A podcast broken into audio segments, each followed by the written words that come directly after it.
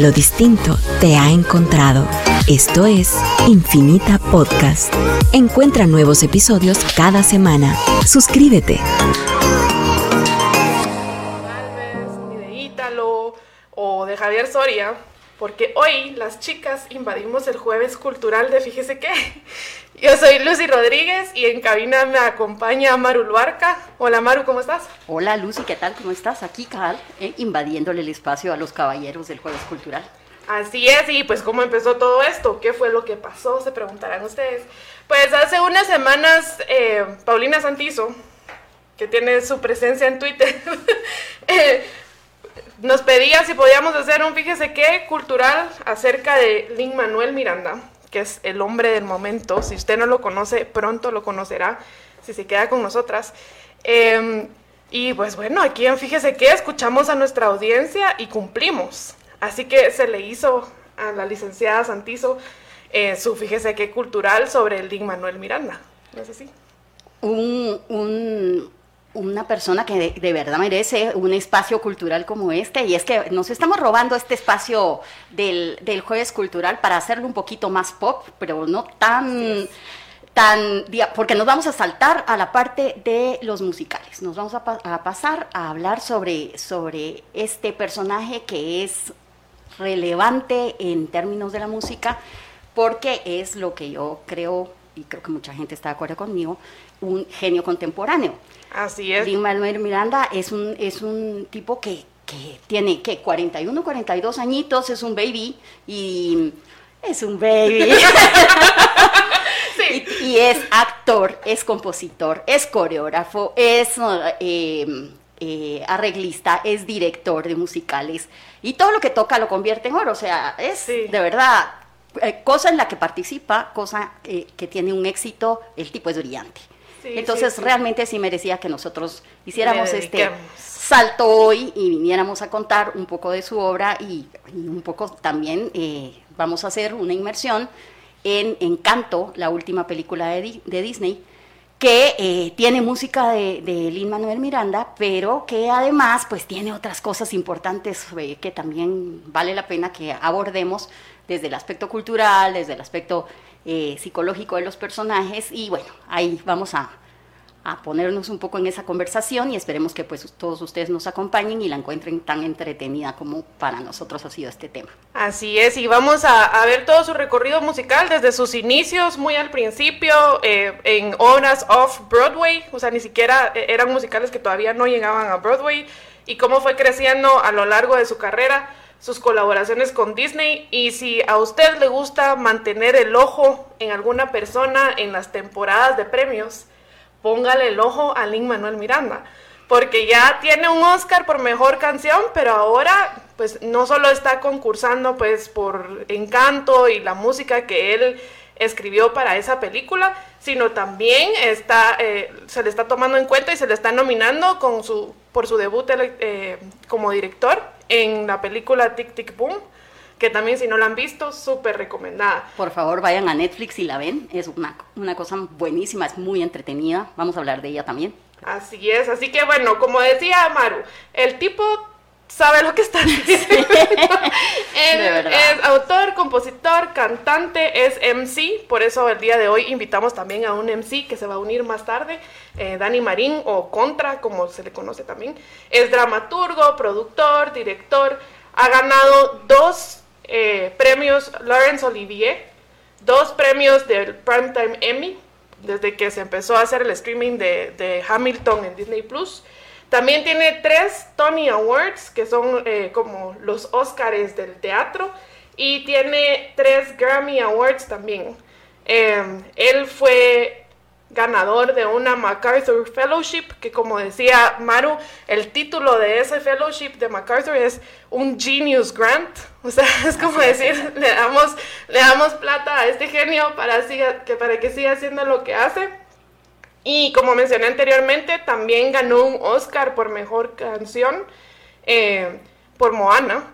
La canción principal o el, o el, tema que Moana canta cuando se busca a sí misma, digamos, cuando ella va al océano y canta una canción, esa canción ganó un Oscar. Eh, Y bueno, también entre otras curiosidades, Lin Manuel es parte de un grupo de raperos que se llama Freestyle Love Supreme.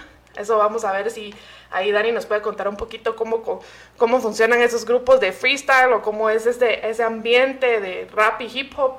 Que yo creo que al final ese sello se le, se le nota, ¿no? Al final en su música, en sus musicales, en todas sus producciones, lleva ese sello hip hopero, digamos, o rapero, eh, donde se usa el freestyle como un recurso también. Yo creo que también vale la pena mencionar que eh, él y Ron Chernow, que son de... Ron Chernow es el historiador y biógrafo que escribió sobre Alexander Hamilton y, esta, este, sobre este personaje que es uno de los padres fundadores de los Estados Unidos, que es sobre el que está construido el musical de Hamilton. Eh, Ron Chernow escribe esta biografía y, eh, Lin Manuel Miranda hace la parte del musical, ¿no? Lo, convierte en un musical. Pero ellos han trabajado de la mano esta, esta, este, este, musical y le, son ambos acreedores de un premio también, que es el History, eh, History Makers Award, creo que se llama, lo voy a tener que chequear en este momento, así, History Makers Award de la Sociedad Histórica de, Estados, de Nueva York porque tiene, o sea, todo el personaje, a pesar de que ha sido, y esto es súper interesante, ¿no? Este personaje ha sido construido, esta biografía ha sido pasada al musical en un rap, o sea, es algo que además ha roto todos los esquemas de cómo se construyen los musicales, porque ha sido construido en un rap y luego de ese rap que se presentó en la Casa Blanca en un evento específico privado, eh, pasan y lo convierten a 12 canciones, que es un mixtape de Hamilton, que de ese dio pie al musical. O sea, y de esa, y esa, esa digamos, es, esta construcción del personaje es apegada a hechos históricos, y tiene claramente sus licencias creativas, ¿no? Como todo musical, pero ha sido construido de tal forma que ha sido, que está tan apegado a temas históricos que recibieron este premio porque construyeron un musical en hip hop, en rap, apegado a temas musicales, a temas históricos específicos. Entonces, claramente esto también me parece que ya tenía su reto, ¿no? Es, ya algo relevante.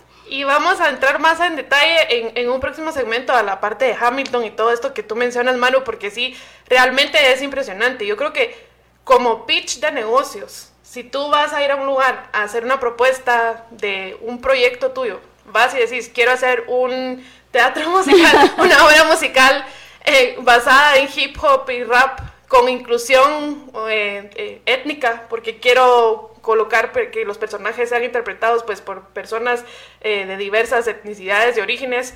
Em, y va a ser sobre Alexander Hamilton. Padre fundador, primer, secretario del Tesoro de Estados Unidos, la Nación Blanca. creo que es un concepto difícil de vender y, recuerdo haber visto en, en, algún episodio, creo yo que eh, hay un episodio en Netflix de esta serie que se llama Song Exploder, eh, que trata eh, sobre Hamilton precisamente, y ahí ponen el clip de cuando él le dice la idea en público Ah, y estaban ahí Barack y Michelle Obama, e incluso ellos se ríen también de, de Lin Manuel Miranda cuando dice quiero hacer un musical sobre Alexander Hamilton y, y toda la gente se ríe. Claro, bien. ¿A quién se le ocurre? No, quiero terminar de exponer mi idea, es una buena idea. Pero sí, si quieres empecemos, eh, Manu.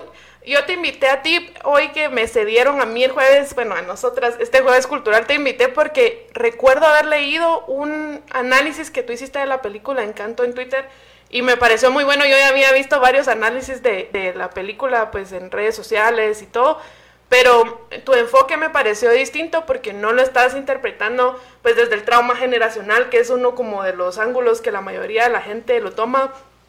O, por ejemplo, también he visto mucho análisis eh, que la gente hace en cuanto al tema eh, de del desplazamiento forzado, que si bien es algo que es muy de Colombia y a, los colombianos les pegó mucho en esta película, es algo con lo que nos podemos identificar creo que en toda América Latina, incluido Guatemala. Pero el análisis que tú hacías eh, era distinto, siento yo. Sí, yo creo que aquí tal vez vale la pena un poco colocar a la audiencia en contexto y contarles un poco, ¿verdad? Yo creo que primero eh, tal vez podríamos empezar por abordar que los directores de, de la película de Encanto cuando decidieron eh, hacer la película, decidieron basarla en un tema de Colombia, pero yo siento más por la forma en que, he leído la historia de cómo lo hicieron, que ha sido como una cuestión fortuita, cómo decidieron llegar a Colombia, ¿no? O sea, tenían la historia, tenían además esta complicidad de trabajo previo entre eh, eh, los dos autores que son Howard y, eh, recuérdame el nombre del otro, eh, Rush, creo, no recuerdo en este momento el apellido, pero, ok. No, yo es más traía mis notas, fíjate, para no tener que hacer estas cosas de pegarme a la memoria que es tan mala, pero sí, sí me recuerdo claramente. Ah, sí, Bosch era, no Rush, era Bosch. Es Byron Howard y Jared Bosch. Y nos vamos a tener que ir a un corte porque estoy viendo la luz roja en este momento encendida y luego voy a venir a contar esa parte. Volvemos después de la pausa con el análisis de Maru de la película Encanto y mucho más.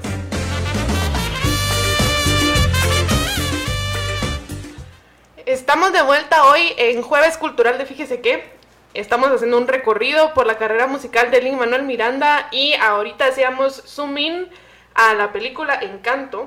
Y Maru estaba por eh, compartir su análisis sobre la película, cómo lo vio ella, también cómo llegaron a decidir eh, basar la película en Colombia. Entonces, cuéntanos, Maru. Bueno, pues yo la, estaba contando esa parte exactamente en la que ellos deciden reunirse porque son eh, estos tres genios que ya han trabajado antes, trabajaron en Zootopia, que ahí había un Oscar de por medio, o sea, no es cualquier cosa lo que, lo que han trabajado, y trabajaron juntos con Lin Manuel Miranda en Moana.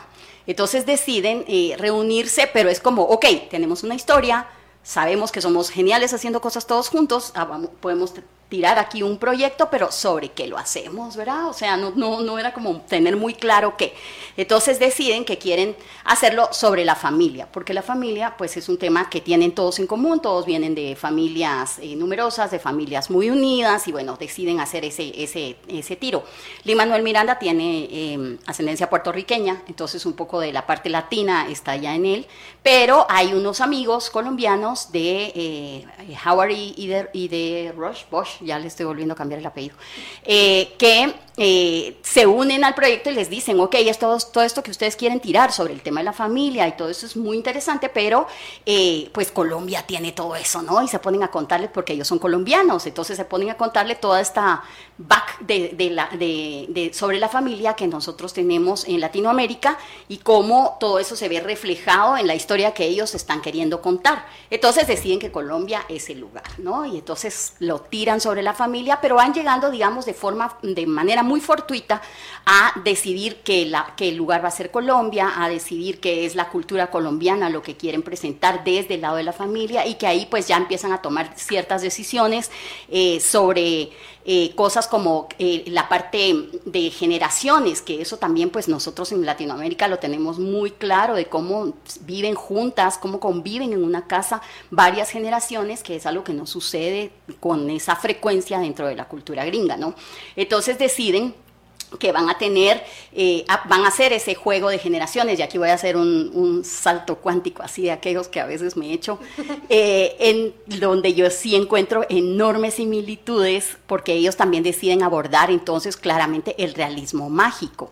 Y entonces yo ya encuentro muchas similitudes con la chilena Isabel Allende y la Casa de los Espíritus, que usan esta misma, eh, digamos, figura de familia que tiene personajes que son muy mágicos, que se interrelacionan con ellos con mucha, digamos, em, eh, pasión, ¿no? Hay, hay esta pasión eh, eh, latinoamericana, esta magia de los personajes, estas cosas que son inverosímiles, pero que cuando uno las lee a través del realismo mágico te las crees absolutamente, que es que uno puede tener una mujer con el cabello verde que se convierte en mariposas, o sea, todas estas cosas que suceden dentro del realismo mágico se vuelven reales, ¿no? Y esto es muy, me parece muy muy atinado traerlo a una película de dibujos animados familiares porque realmente es algo que podéis ver y esa, ese colorido y esa parte yo la veo muy reflejada ahí.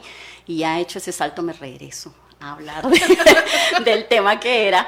Y eh, entonces pues eh, la verdad es que ellos deciden hacer esta, esta película sobre la casa y lo que hacen es buscar la casa como un personaje, que eso también hicieron en Moana. En Moana el mar es un personaje. Y el mar es un personaje, pero es además un personaje infalible. El mar en Moana es un, es, eh, un personaje que es una deidad todo lo puede, todo lo sabe, no se equivoca. Y ayuda a los protagonistas también. Cuando ya no hay esperanza, el mar llega y lo rescata. Claro, es una deidad, ¿no? Y aparece ahí y tiene esta, esta, esta omnipresencia y, no, no, hay errores. La casa en, Encanto, por otro lado, es una casa plagada de errores, es voluble, no sabe qué hacer, está confundida, eh, reacciona emocionalmente, o sea, pero entonces ellos construyen su personaje eh, a partir de que la casa es el personaje y todas las cosas que, que cada uno de los personajes de la película eh, ejecutan dentro de la película, sus acciones inciden dentro de, inciden severamente en el ánimo de la casa. Y la casa se ve muy, muy afectada por eso, y al, al nivel de que se destruye, ¿no?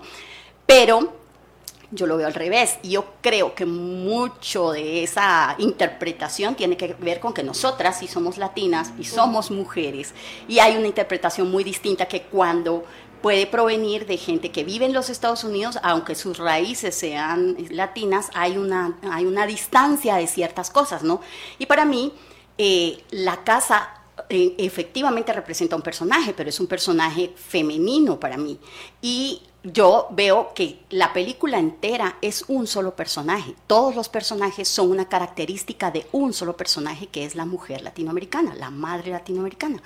Yo lo que creo es que es un personaje que que viene de esta, este sacrificio eterno que nosotras hacemos en la búsqueda del bienestar de nuestra familia y esa perfección eh, de, que, que, se nos atribuye a las madres, en la que se espera que nosotros seamos el sostén, seamos la inspiración, seamos la fortaleza, seamos toda esta esta... Eh, el milagro incluso. Eh, todo, o sea, y, además que seamos encantadoras, o sea, ponerle el, es entero el paquete, ¿no? Es, entonces yo siento que la película de Encanto para mí refleja eso, es la, la, la madre que ha pasado por tantas cosas muy, muy duras, una historia muy dura, y que hace esta lucha por mantener a su familia bien, y entonces la casa en realidad no es eh, como, en el, como lo plantean ellos en un inicio, que está susceptible a los cambios de la familia, sino la familia, al ser la, la, mujer, perdón, al ser la casa,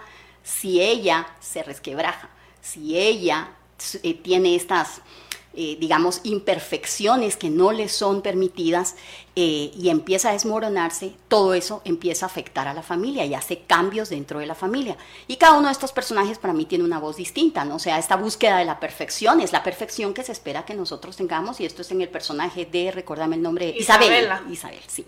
Eh, y me parece también, digamos, que hay, la, Luisa es este personaje hiper fuerte que, tiene que, claro, le, con todo, con todo para mí Luis es un personaje intenso porque es esa, esa fortaleza que se espera de uno a toda prueba y hay un momento en que tú ya no querés ser Luisa. Tú sos exactamente eso mismo que le pasa a ella, no querés cargar los burros, no querés soplarte toda la carga de las mesas cada vez que se pide, o sea, no querés ser todo el tiempo el sostén, pero se espera que tú seas el sostén.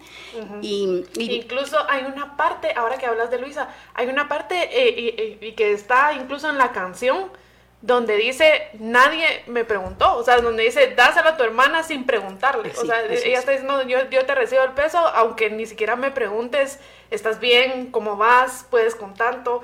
Y, y por eso cuando Mirabel la ve con empatía y le dice, tal vez es demasiado lo que estás cargando, ella se desmorona y, y, ya, y, pierde supuestamente su don porque ya no puede cargar más, porque ya se dio cuenta. Claro, y, es eso, ¿no? Ahí entran también otros personajes que son importantes, me parece a mí en esa misma línea, como la que lo escucha todo, ¿no? Esa, e, esa omnipresencia, ese personaje que todo el tiempo tiene que estar pendiente y saber todas las cosas que están pasando en la casa para poder evitar que los problemas vengan encima, ¿no?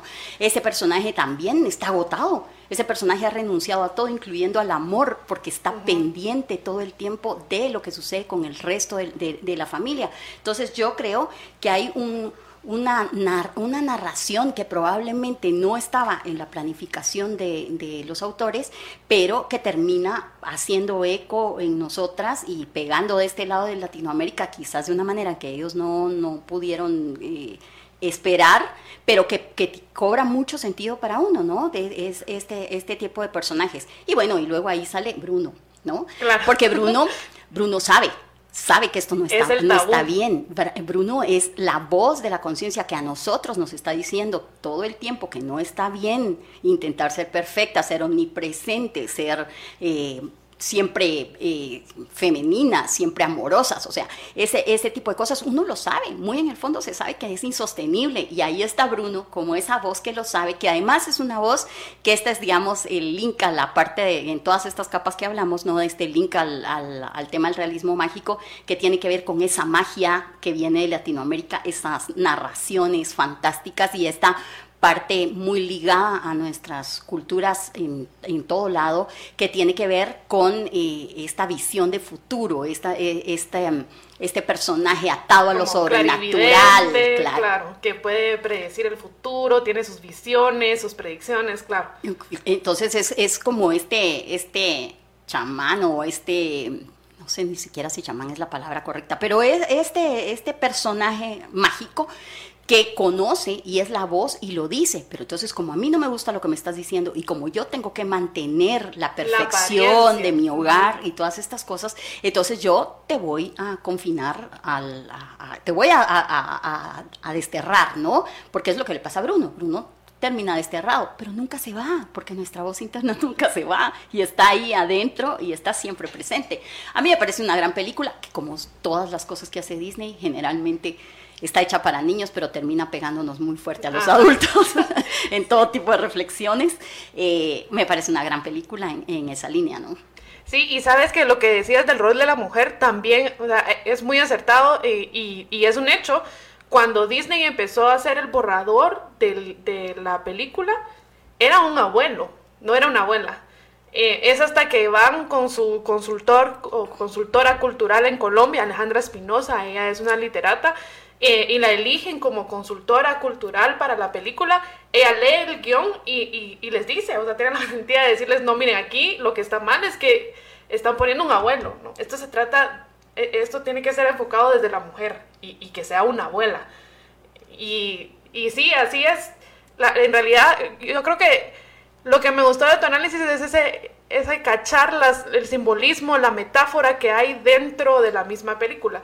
Eh, la casa es una metáfora que incluso si la ves completa con todo el tema de las mariposas que están por todo lado, no solo como un guiño a, a 100 años de sí, sino también como todo el proceso de transformación que está viviendo esa familia, ¿no? La casita en realidad es como la crisálida, ¿no? Y por eso se rompe y renace, por ejemplo. Eh, y, y bueno, la canción de las dos oruguitas también, o sea, se usa mucho la imagen de la mariposa porque lo que está viviendo esa familia es una transformación y romper un ciclo. Ya se dio un primer ciclo en que Bruno era el personaje que decía, bueno, eh, va, a suceder esto, va a suceder lo otro y lo terminan desterrando porque no va con la apariencia, no va con el rol que la familia madrigal tenía que jugar en la comunidad también. Y supuestamente el ciclo se iba a repetir con Mirabel porque Mirabel también mira estas cosas, o sea, no por nada se llama Mirabel y tiene anteojos, porque ella también está mirando estas cosas y está intentando traerlo a la superficie, notar las grietas en la casa, ¿no? Eh, advertirle a la familia. Mira, él es la imperfecta, es maravillosa porque es la imperfecta, ¿no? Entonces, por ser imperfecta también era la, un poco la recha, ¿no? Ay, pobre Mirabel, no tiene don, va para allá, ¿verdad? Usted cállese, mijita, porque no tiene ningún don, no vaya a echarle a perder el don al chiquito de los animalitos, ¿cómo se llama el chiquito? Antonio. Antonio. El mejor cuarto, el mejor cuarto de, la vida. Todos, todos queríamos esa habitación, ¿no? De niños. Sí, pero el punto es que ella rompe el ciclo porque a ella no la destierran, a ella no le tocó el, mismo destino que Bruno. O sea, sí lo vio y sí alzó su voz, pero, pero ella logró romper el ciclo porque logró conciliar y decir, está bien, o sea, está bien que no somos perfectos, eh, perfectos, está bien que la casa tenga grietas, la podemos reconstruir y y al final se, se, completa la metamorfosis, ¿no? las orugas se convierten en crisálida, se rompe la crisálida y sale al final la mariposa ya reconstruida. Sí, a mí me parece que Mirabel tiene esta, esta capacidad, este, es, es este personaje que rechaza la perfección, que rechaza, eh, digamos, las cosas como han sido establecidas. Y eso es que lo que yo creo que es mejor de Mirabel, ¿no? Ella dice, ok, es como esto viene, es una familia madrigal que ha sido perfecta, que la comunidad espera de ellos esto, dentro de ellos mismos esperan estas, estas acciones, pero Mirabel puede ponerse un poco en vista de águila, justo a mí me parece muy bien lo que vos decís en que se llama Mirabel y tiene sus lentes, no, se, eh, ella puede hacer esta, esta alejamiento y verlo desde fuera y decir, hoy aquí hay cosas que no están bien y lo que no está bien hay que cambiarlo. Y tiene esta valentía de asumirlo, de asumirse imperfecta y de asumir eh, eh, que el cambio es necesario a pesar de que eso le sea que hasta se va a meter una gran gritada con la abuela, cosa que en nuestra, cultura no se hace, o sea, tú no, no vas a contradecir a tus mayores y ella ya es hasta rebelde y eso es un símbolo de esta nueva generación que está siendo más rebelde. Eso también me parece una cosa, nuevamente hay este vínculo familia Trueba, familia Madrigal, ¿no? Eh, eh, en el que justamente también pasa por estos temas un poco políticos, sociales, comunales, eh, de la influencia de una familia y de cómo hacen estos mismos, estos quiebres de la familia, hacen estos quiebres sociales que también son necesarios. Y estamos en Luz Roja, vámonos a una pausa y volvemos al al programa con la música, la música de encanto y Lin Manuel Miranda.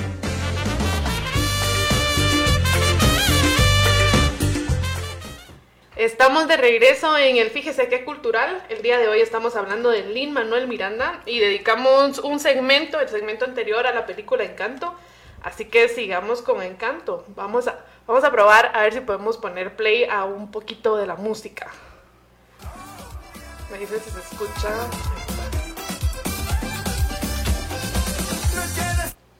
Muy bien, y como pueden notar, pues sí es Carlos Vives y de hecho, cuando a Lin Manuel Miranda le preguntan cómo vas a musicalizar eh, esta película, él dijo, yo quiero irme de clavado hacia la música colombiana porque él admitió que nada más conocía la música de Carlos Vives, de Shakira de los noventas y pues por aquí unas que otras cumbias o vallenatos. Y él desde la concepción de, la musicalización de la película dijo quiero involucrar a Carlos Vives y, y ahí tenemos esa primera canción. Em, no es casualidad que esta, que esta música sea tan buena como ya hablamos. Lin Manuel es, es, un músico prolífico, experto, súper exitoso, pero además hoy en día estamos viendo que este soundtrack destronó a Adele como número uno. ¿Te das cuenta lo que es eso? En, el Billboard Hot 100 tenemos No se habla de Bruno, que es otra de las canciones. Ahorita vamos a entrar un poquito a, a hablar del aspecto musical de No se habla de Bruno. Eh, también está la canción de las dos oruguitas, que además se está considerando como nominación para el Oscar. Y que Dos Oruguitas es una canción que, que interpreta Sebastián Yatra, un, un, cantante colombiano, y toda la peli la, interpreta en español, incluyendo la versión, en inglés. Y solamente aparece una pequeña traducción de la canción al final. Eh, una parte pequeña de la canción está al, cierre de la peli, eh, pero, pero le dan su buen espacio a el, al español en la canción de Dos Oruguitas, que además hay muchos críticos que dicen que esa parte de la película es, digamos, donde cae toda la carga emocional de la película porque es eh, la, perdón por el spoiler para los que no los han visto, pero si no la han visto a estas alturas, lo siento. Ya, yo creo que ya es hora de poner ya era, spoilers. ya podemos, ¿verdad? Pero eh, el, el Sí, va, porque en noviembre del año pasado para acá que se estrenó, ya si van tarde, van tarde. Sí, ya. Esa, cae todo el, el, la, la, carga emocional en esta parte que es donde se recrea en la mente de la abuela el momento en el que muere el esposo mientras están haciendo esta huida por los desplazamientos forzados de Colombia y, y, entonces toda la población va huyendo y ellos y ahí muere el, el eh, el esposo de la, de la abuela, ¿no? Y ahí es donde empieza como esta, toda esta magia de encanto, porque ella recibe una vela y esta parte también es muy bonita, atada a la parte cultural colombiana, porque esta ceremonia de las velitas está muy ligada a la, a la no, está absolutamente ligada e inspirada en la eh, en el Día de las Velitas que celebran el 7 de diciembre en Colombia, que es un día previo a la Virgen de, la Concepción, de la sí, Aquí llamamos al diablo, allá encienden velitas. Allá encienden velitas en una, en una reunión. Eh, familiar que, que, en la que piden milagros y se rezan novenas y bueno, todo esto muy, muy católico y es, es digamos, es, es parte muy importante de la cultura colombiana y ellos basan todo el momento en que se enciende la magia de la familia a través de esta ceremonia de velitas. Y bueno, entonces volviendo al tema de la música, está esa, esa parte que es esta canción de dos oruguitas que además bueno, para quienes ya la vieron y son como nosotras lloronas, nosotras lloramos. En dos, eh, eso hablábamos fuera de micrófonos, que cada una con distinta reacción de la niña que le acompañaba. en mi caso, yo y mi hija abrazaban los dos llorando. en el caso de Maru, eh, la niña que le acompañaba, ¿es tu nieta? Es mi nieta, sí, Solo la veía y le decía, ¿por qué estás llorando? Pero para que, para entrar un poquito en también que esto es adrede, o sea, no es accidente que uno se conmueva cuando escucha esta canción. Y es que Lin Manuel Miranda, a propósito, hizo un círculo incompleto en la progresión de acordes al principio de la canción. Entonces, aquí sí ven un poquito en el fondo. No vamos a llorar, Mar. No prometo nada. Pero aquí hay una progresión de acordes que tal vez uno como melómano amateur no se da cuenta, pero está incompleta. Eso se repite un círculo incompleto. Y eso es lo que te da esta, esta sensación de... A ver, explícanos eso, melómana. Ajá, explícanos eso, melómana. se repite la misma progresión de acordes sin completar el círculo. Y te completa el círculo, porque veas cómo es, es que cómo es. Se completa el círculo justo en el momento en que ella recibe eh, este milagro. Vamos a ver si lo encuentro ahorita por aquí. Aquí, en este momento, se completa el círculo en estos acordes.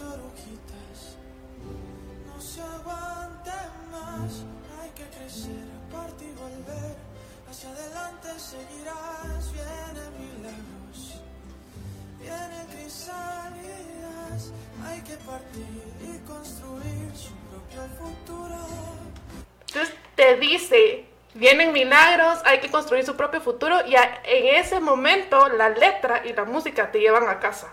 O sea, toda, toda la primera parte de la canción tú estás escuchando un círculo incompleto y, y, la letra te está hablando de esa sensación de anhelo, de que pasan hambre, se encontraron, pero hay esta, este, esta lucha interna. Y Lin Manuel Miranda a propósito lo hace para que tú sintas el mismo anhelo de quiero llegar a casa y te lleva a casa justo en el momento en que te dice vienen milagros, vienen crisálidas y es hora de construir tu propio futuro. O sea, es a propósito. Yo quiero resaltar ahí que Lin Manuel Miranda es un tremendo narrador de historias desde la parte musical. Y, precisamente esa canción, y aquí van a ver cómo nos complementamos Lucy y yo en esa parte, porque ella es muy pilas en la parte de música. Yo la verdad que cuando me habla de los acordes y no sé qué, me está hablando en absoluto chino, no tengo idea. Pero yo sí pongo muchísima atención a la parte de las letras, porque a mí esa, eso sí me mueve el piso, ¿no? cómo están construidas historias a través de palabras. Y, es, y esta parte, esta canción específica es, un, es una oda al duelo. Lo que hace es, es, es, hablar sobre el duelo, sobre cómo eh, se afronta esa pérdida y cómo esa resiliencia propia de pueblos latinos tiene que ver con la manera en la que uno se, esta familia se levanta y se reconstruye a partir de eso. si ustedes escuchan no solo esto que Lucy dice, sino también cómo va la letra de la canción, es muy poderosa, muy, muy poderosa, está muy bien armada. Y entiendo que este, el soundtrack de esta película ha sido el, primero que Lin Manuel Miranda ha preparado completamente en español, ¿no? O sea, no había hecho tanto español junto antes y cuando uno la escucha dice, wow, o sea, también tiene a Carlos Vives detrás, también hay eh, todo un equipo de, lingüistas y gente que lo pasa a, las, a, los aspectos culturales, hay antropólogos, hay como Disney, ¿verdad? O sea, es Disney, pero eh, eh, la construcción de, de la canción es espectacular en términos no solo musicales, sino también del contenido de la misma que para uno en esta cultura podrías decir, no me hace ningún eco, pero te hace todos los ecos. Y está escrita por alguien que, bueno, tiene ascendencia puertorriqueña, pero no es el español su primer idioma. Así es, y, y suponete, aquí lo interesante también es que esta es la única canción de la película, bueno, fuera del tema en sí, la, la que poníamos al principio, esta de Carlos Vives.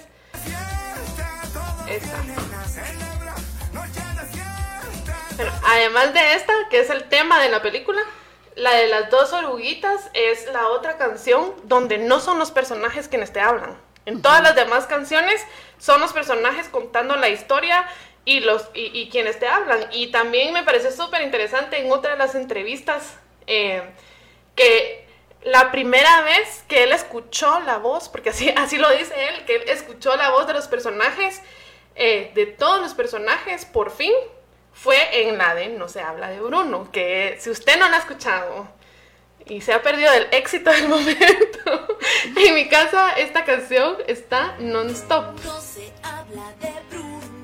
No, no, no. es que se pega. Es que es buenísima.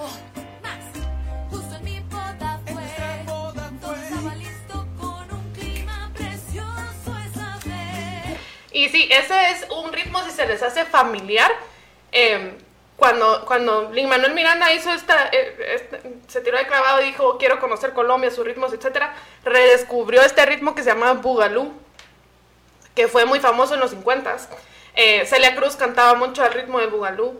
Eh, también creo que Camila Cabello hizo un sample de una canción de Bugalú para esta canción Habana o algo así. Entonces, eh, él quiso aprovechar y rescatarlo, porque lo que normalmente uno escucha de Colombia, bueno, son eh, cumbias, vallenatos, etcétera, pero él quiso mostrar toda esta diversidad que también se ve en la diversidad de la familia Madrigal. Esto es otra, otro de los aspectos que se ha analizado mucho, esa inclusión, esa diversidad que hay en la película. Vemos eh, afrocolombianos, hay gente con, con pelo pues colochito, hay, hay, morenos, hay blancos, o sea, es una diversidad étnica dentro de la misma familia que sale a relucir aquí. Y aquí te voy a hablar otra vez un poquito de música. Lo que cambia no es, eh, aquí es al revés, aquí es una progresión de acordes que continuamente está a lo largo de toda la canción, pero lo que cambia aquí son los ritmos y las cadencias. Por eso es que al final, y ahorita vamos a poner como que para que vayan viendo, al final se pueden juntar todos los personajes juntos y, y suena bien. Y bueno, nos ponen la luz roja, pero regresamos eh, para seguir hablando de la música de Encanto y pues de las otras obras del mismo Manuel Miranda. Volvemos.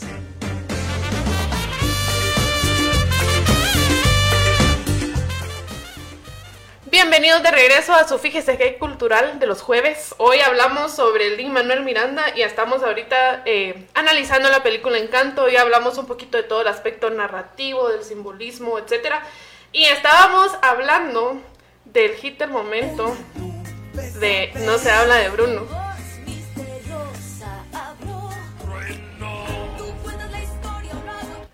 Pues bueno, en esta, eh, en esta parte de la película les contaba antes de irnos a la pausa, eh, es cuando Lin Manuel Miranda cuenta que él por fin ya oía las voces de los personajes. En una, en una entrevista incluso dice, yo ya estaba tomando dictado de los personajes. Y me parece súper curioso que él dice, esta fue la primera vez que yo escuché la voz de Dolores. Así que vamos a escuchar cómo es la voz de Dolores y por qué esto lleva tanto el sello de Lin Manuel, que es MC y rapero.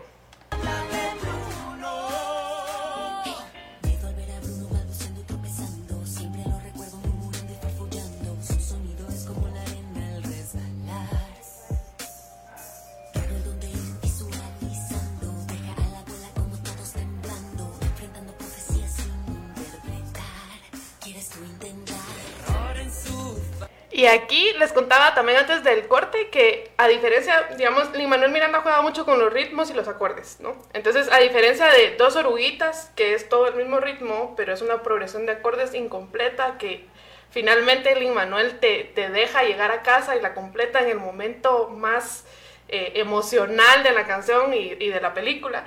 Aquí es al revés. Aquí es la misma progresión de acordes que se repite en un círculo, pero lo que cambia son los ritmos y la cadencia.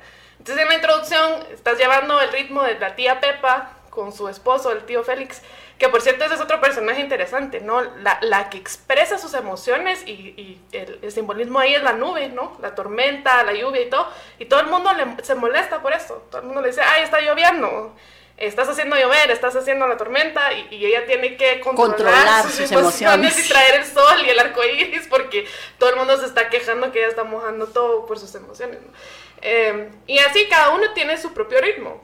Y funciona la canción porque con ese círculo de progresión de acordes, eh, a pesar de cada uno tenga su ritmo y su cadencia, al final viene el Manuel Miranda y te regala esto que para mí es otro nivel en cuanto a audición, o sea, es un placer escucharlo literalmente porque todo encaja a la perfección y vamos a ir a esa parte que es cuando se juntan en, bajo el mismo acorde los diferentes ritmos y cadencias de cada uno de los personajes de la película. Y vamos por aquí.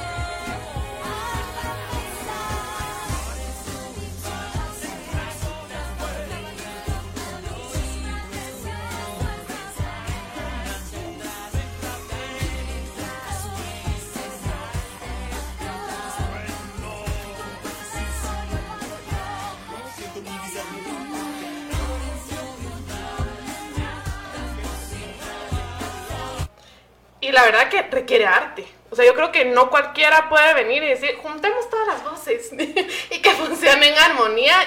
Y aquí, aquí funciona súper perfecto. Uy. Pero además. La tía Pepa se enojó y nos aventó la puerta. el fantasma de algo. Eh, pues yo creo que ahí también eh, es bueno referir a nuestra audiencia a Netflix para que puedan ver Exploded, creo que se llama, que es el, ah, song, eh, sobre Exploder, Song Exploder, sí, donde lo que lo que ves es también cómo explica Lin Manuel Miranda cómo él trabaja para llegar a esos ensambles de voces, porque hace el mismo ejercicio que, nos explica Lucía acá, lo está lo está explicando él em, cuando lo hacen para Hamilton.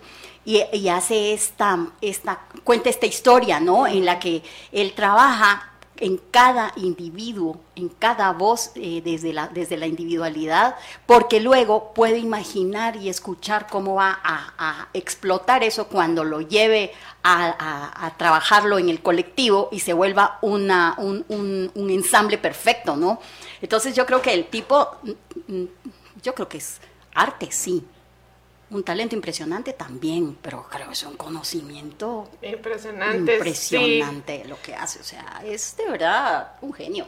¿no? Lo que hablabas, el, asignarle una voz, una cadencia, un ritmo a cada personaje, y lo hace también a propósito aquí con Mirabel, porque la canción de Mirabel no está en un tempo de 4-4, sino está en un tempo de 3-4, como un vals, digamos. O sea, eh, todas las demás canciones tienen un ritmo pues, de música popular, la canción de Mirabel es un vals a propósito, para estar fuera de ritmo con el resto de la familia. O sea, de nuevo, son cosas que tal vez sutiles que a nivel inconsciente uno lo percibe si, no sabe mucho de música, pero él lo hace a propósito. Él quiere decirte, bueno, sí, toda la demás familia lleva el mismo ritmo, pero Mirabel tiene un ritmo distinto.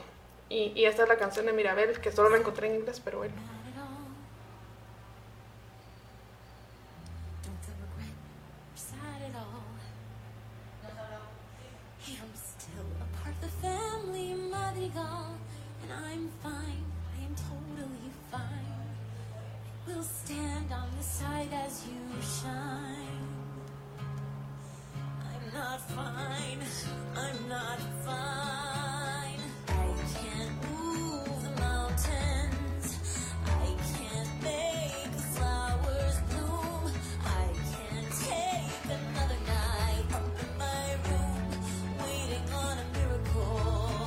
Yo creo también que, que, aquí vale la pena meter otros aspectos que también son interesantes y de, de cómo eh, genios como Lin Manuel Miranda o eh, industrias importantes, o más bien eh, agentes importantes de la industria del cine como lo es Disney, trabajan también pensando en cómo alcanzar a mayores audiencias, ¿no? me pareció bien interesante y quería traer esa parte de cuando estabas mencionando que elige el ritmo del Bugalú y es un ritmo que efectivamente es un ritmo ligado a, las raíces eh, latinas, Cuba, Colombia, Dominicana, ¿no? Pero no es un, un ritmo que nosotros digamos, hayamos empezado a nivel global a captar como un ritmo propio de, esa, de, de, estas regiones. Y entonces él viene y rescata esta parte cultural y la saca, pero, pero también libra a la película de que caiga demasiado en el filo de lo étnico, demasiado en el filo de, de, como hubiera pasado, como yo también ponía un tuit de eso, que porque no habían puesto más música de Totola Momposina, pero realmente cuando uno lo piensa, hay un tema de mercadeo de por medio, ¿no? Porque Totó la Mamposina sí tiene estos ritmos típicos colombianos, esto, esto bien ligado a vallenatos, a cumbias, a toda esta parte, que sí se reconoce como eso. Y entonces el, el salvar la peli de caer en ese filo en el que ya se convierte totalmente en una película que viene a reivindicar la parte latina o que hace mucho eh, eco sobre eso, yo creo que lo mantienen en un justo nivel para poder llegar a audiencias más grandes. Recordemos que Estados Unidos el tema latino no es del todo bienvenido y esas son sus audiencias más grandes. O sea, es que Disney se gastó 14 millones en hacer la, publicidad del, film, pero sacó 40.5 millones en los primeros cinco días solo en Estados Unidos. O sea, hay que pensar en esa parte y no puede uno pegarse a esos, esos riesgos enormes de realmente convertirlo en un, eh, digamos, en un material que solamente venga a hablar de Latinoamérica, tienen que universalizarlo. mucha de la crítica que viene sobre la película tiene que ver eh, precisamente con que no, no, y, mucha de la crítica que además viene de este lado es, ah, es que no es tan fiel a lo que hace Latinoamérica, no es tan fiel a contar cosas de Colombia, debieron haber contado más cosas sociales, debieron haber hecho, quieren eh, olvidarse de que Disney es una industria millonaria que necesita eh, eh, tener esa, esa retribución, ese retorno de inversión tan grande y hay que llegar a mayores audiencias. Entonces yo lo que veo como un gran valor de Disney y de Lin Manuel Miranda, porque cuando uno recorre su obra también se da cuenta que mucho de esa misma... Eh, talento y esa genialidad también está ligado a que sabe en dónde sabe qué teclas tocar para llegar más allá. O sea, es, es, es, es también un genio del mercadeo. porque, porque sabe, sabe, eh, claro, sabe eh, cómo convertir mensajes que son, digamos, que pueden en algún punto tener eh, interés para las audiencias, pero lo baja a lenguajes más populares, rap, hip hop, o sea, sabe hacer esa, esa, esa. Te lo pone cantadito. Exacto, terminas, terminas cantando sobre, sobre, no sé, los dramas de, de Hamilton eh, en un rap, o sea, y es que de verdad, por favor vayan a Spotify y se bajan esa playlist porque, ah, no, también en, Disney, Plus, Disney Plus lo Disney Plus se puede ver Hamilton. La música es fabulosa, pero creo que esa parte es importante, ¿no? También entender que hay estos estudios tienen esta obligación, más bien, tienen la obligación de ser rentables, pero no tienen la obligación del todo de tener que hacer que Coco sea específicamente sobre cultura mexicana y, todo el mundo entienda que está reivindicando la cultura mexicana o que lo hace con Colombia. O sea, hacen un guiño, toman eso y, empiezan a poner sobre la mesa eh, la existencia de la otredad. ¿Verdad? De, de, esta latinoamericanidad que es tan eh, rica, tan llena de magia, tan eh, familiar, con muchos valores y muchas cosas, pero no están del todo, eh, digamos, en la obligación de, ser un, de apegarse históricamente a los hechos y de contar todo en una sola película. Hay mil cosas que contar, ¿no? Claro, sí, y, y, suponete si no fuera rentable hacer este tipo de películas, las dejarían de hacer y perderíamos la oportunidad de por lo menos poner esa sazón o, o dejar esa semillita de que existe una cultura eh, distinta. Yo creo que Colombia ha tenido la mala fortuna de ser representado en la industria del cine nada más por el tema del narcotráfico. O sea, si el top of mind en el cine en Hollywood de Colombia es lamentablemente, ah, bueno, narcos, Pablo Escobar, etcétera y todo. Y aquí esta es una, yo creo que fue una reivindicación, como tú bien dices, de decir, pero Colombia va muchísimo más allá, o sea, Colombia tiene una riqueza cultural, gastronómica, porque incluso en la película, pues que las arepitas, que el sancocho, que el café, em, los ritmos, la música, los instrumentos, muchas de las canciones están llenas de, el acordeón tan característico de la música colombiana, de la trompeta, em, y de todos estos ritmos que rescatan, y, y, bien lo dice Luis Manuel Miranda en las entrevistas, la, la primera canción, la Colombia mi encanto, es una carta de amor a Colombia.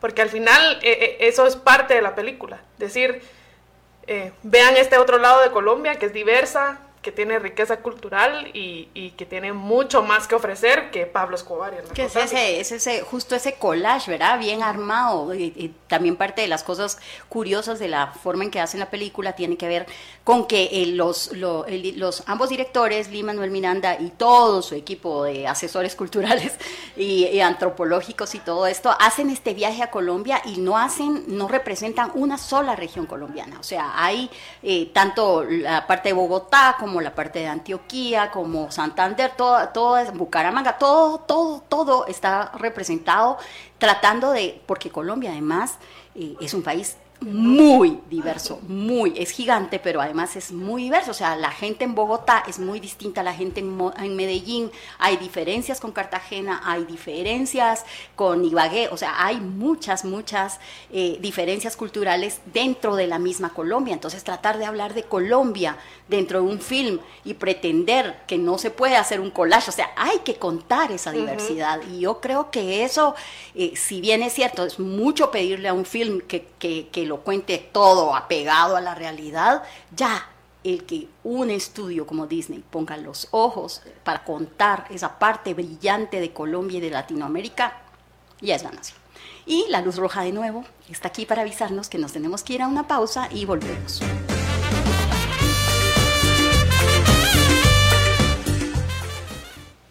Bienvenidos de regreso a este Fíjese, eh, fíjese qué cultural el jueves que nos apoderamos las chicas el día de hoy. Estamos hablando. Ya no lo vamos a devolver, aviso de Aquí sobre aviso no hay engaño.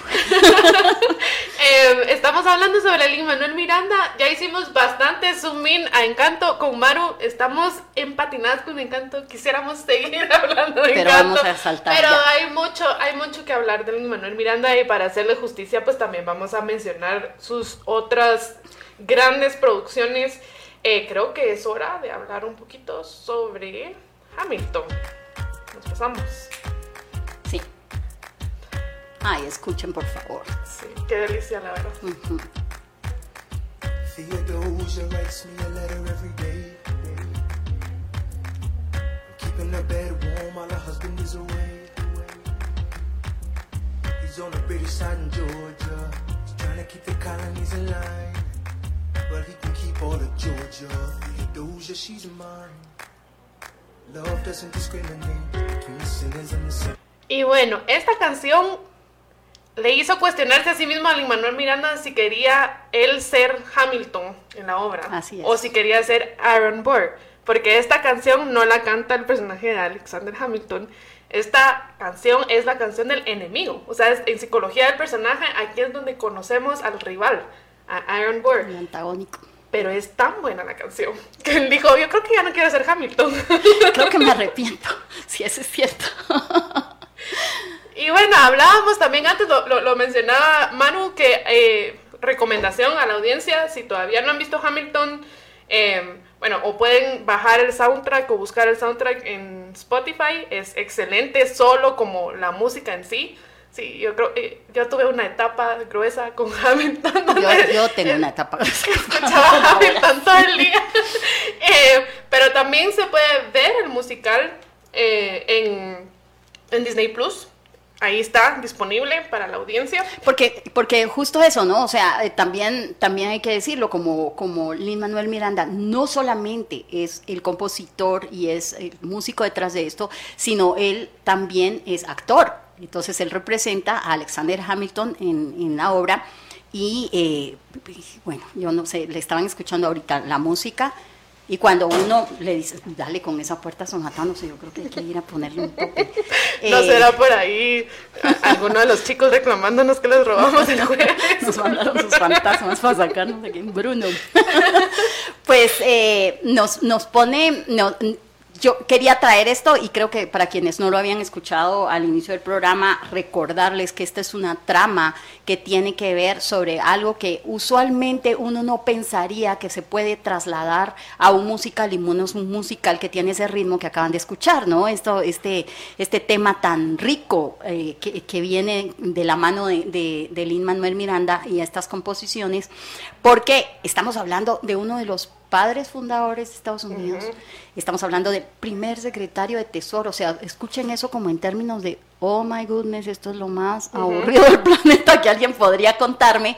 Y luego eh, él lo convierte en este musical Hamilton, un musical que en su se estrenó en me parece hubo preestreno en 2015 si no me mal recuerdo y en su pre en su preestreno había 700 personas porque ellos hicieron primero un ciclo off, Broadway como como bien nos cuenta Lucy eh, en el que se agotaron las entradas y se terminó todo muy rápido o sea fue como wow esto es muy rápido entonces deciden pasarlo a, a Broadway y cuando deciden llevarlo ahí hay cola de 700 personas en la primera noche del preestreno tratando de entrar porque todo el mundo quiere ir a escuchar sobre un tema aburridísimo trasladado a, una historia contada en un lenguaje que es pegajoso, es un lenguaje fácil, es bajar, eso es un hit de comunicación, yo admiro a este hombre por eso. Impresionante. Porque hace eso, o sea, transforma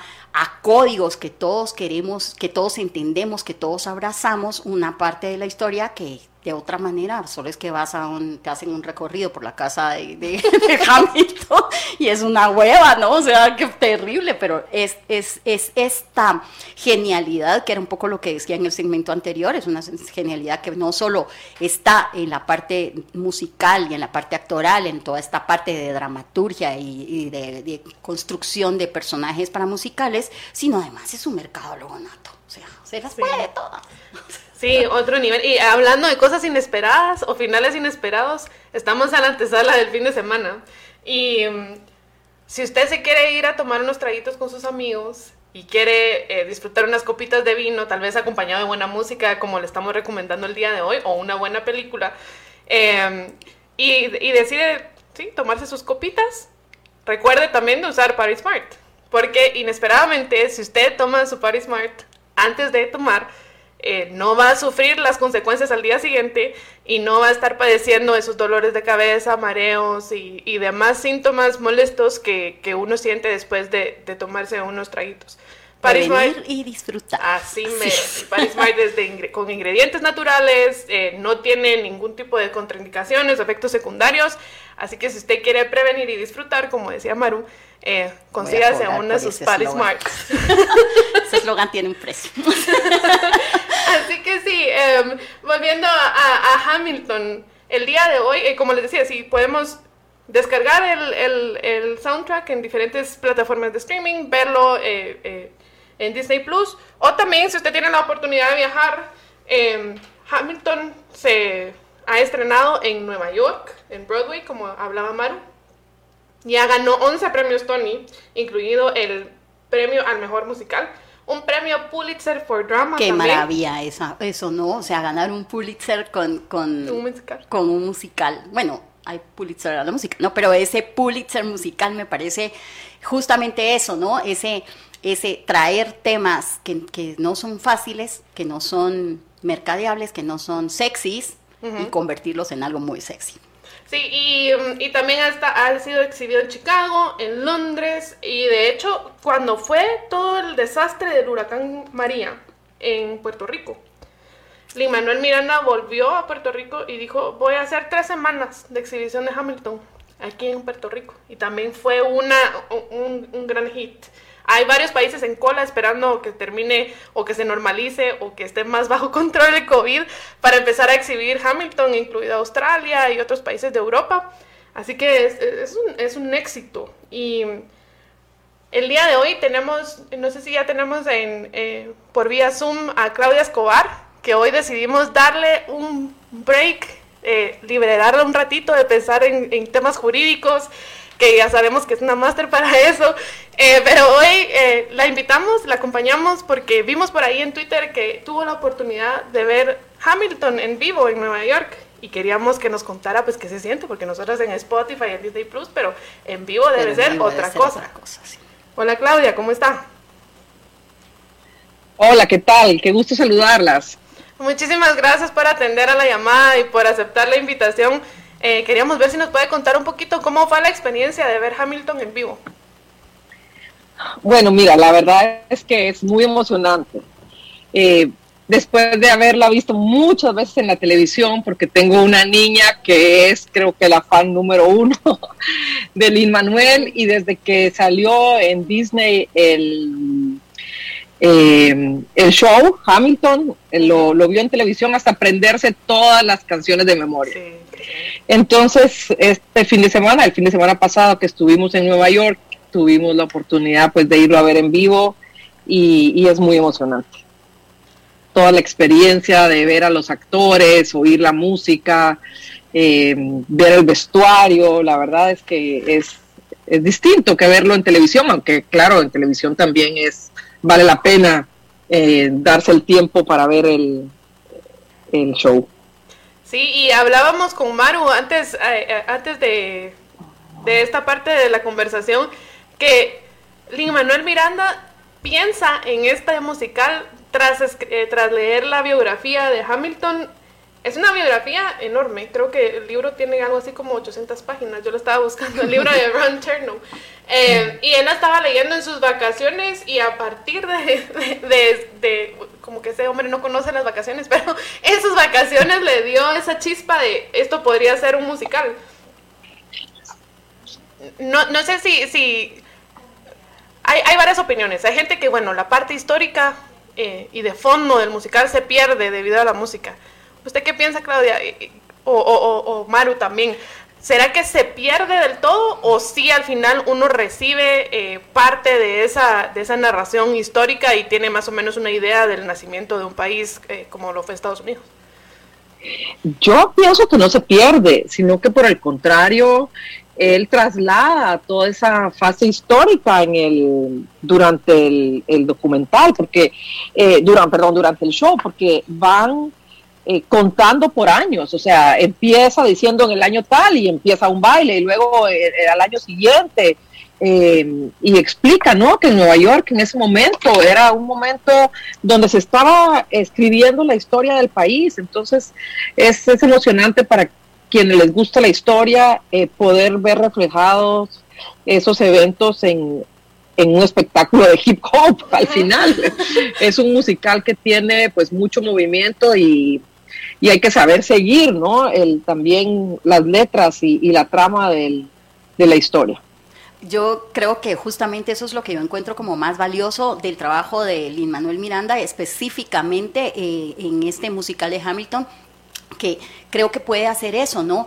Bajarlo a, audiencias que, que, generalmente no estarían interesadas en el tema o que les está llegando a través de códigos que son bastante, digamos, eh, eh, tradicionales y de, cierta forma un poco aburridos, ¿no?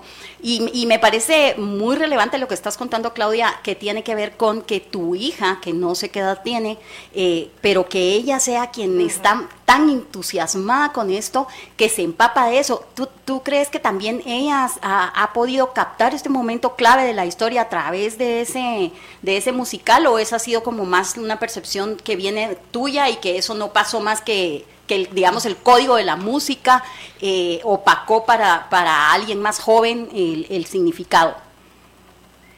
No, mira, yo creo que ella tiene ahora 12 años, pero cuando se estrenó el, el musical en la televisión, pues fue al principio, a mediados de la, del 2020.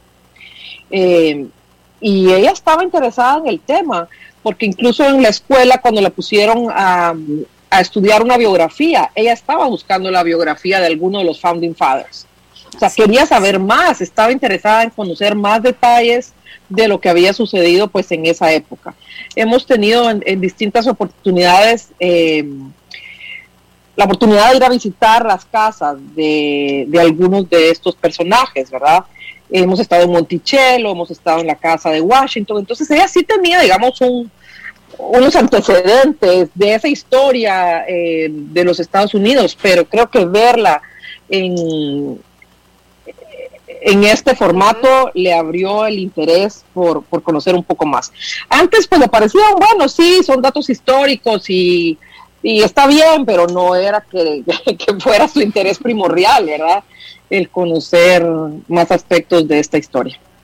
Y sí, es, es traer una historia a, a la vida ¿no?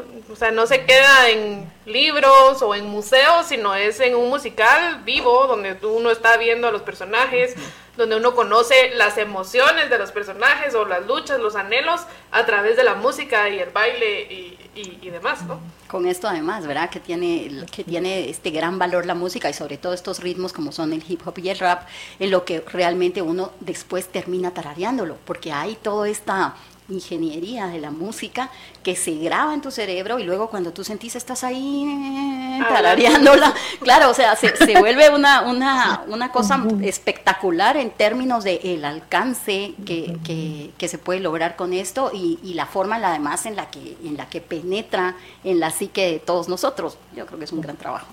Tenemos que ir a una pausa, perdón Claudia, eh, tenemos que ir a una pausa, pero volvemos en breve, ¿te quedas con nosotros? Claro. Gracias. Muchas gracias y quédese usted también.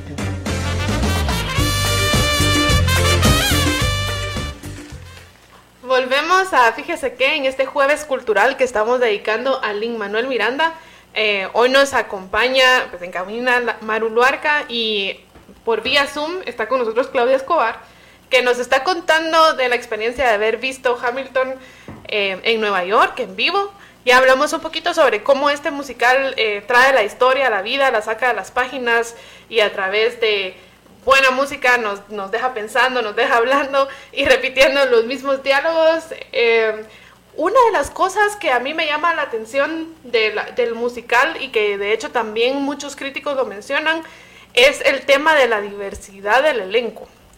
Eh, por ejemplo, uno no se esperaría que un puertorriqueño interprete el personaje de Alexander Hamilton, eh, que haya afroamericanos dentro del elenco y que haya toda esta diversidad.